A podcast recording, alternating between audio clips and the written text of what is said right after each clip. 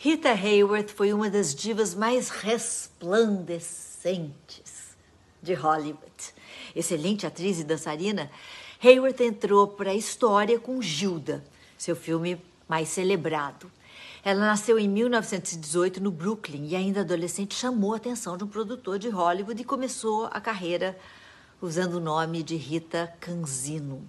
Foi seu primeiro marido, que também era agente dela, que recomendou que passasse a usar Rita Hayworth como nome artístico.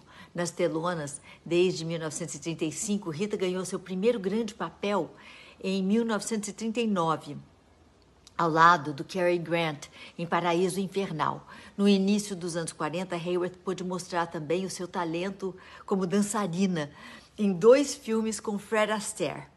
Anos depois, o Fred admitiu que em toda a sua carreira, Rita Hayworth tinha sido a sua melhor parceira em cenas de dança.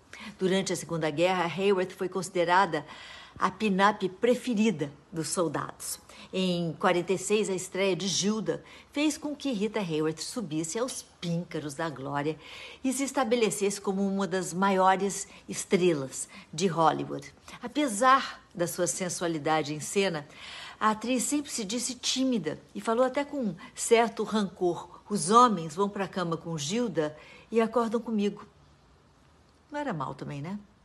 Rita Hayworth nunca se acostumou com a fama e, com o passar dos anos, ela foi ficando cada vez mais insatisfeita com a vida pública, desaparecendo vez por outra das telas durante os anos 60 e tendo filmado pela última vez em 1972. No início dos anos 70, Rita tentou começar uma carreira na Broadway, mas a tentativa foi frustrada pelo fato dela não conseguir memorizar as suas falas.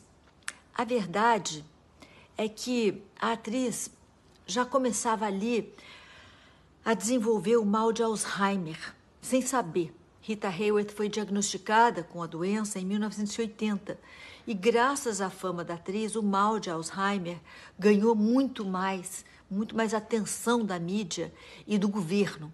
Rita Hayworth faleceu em 1987, vítima dessa terrível doença.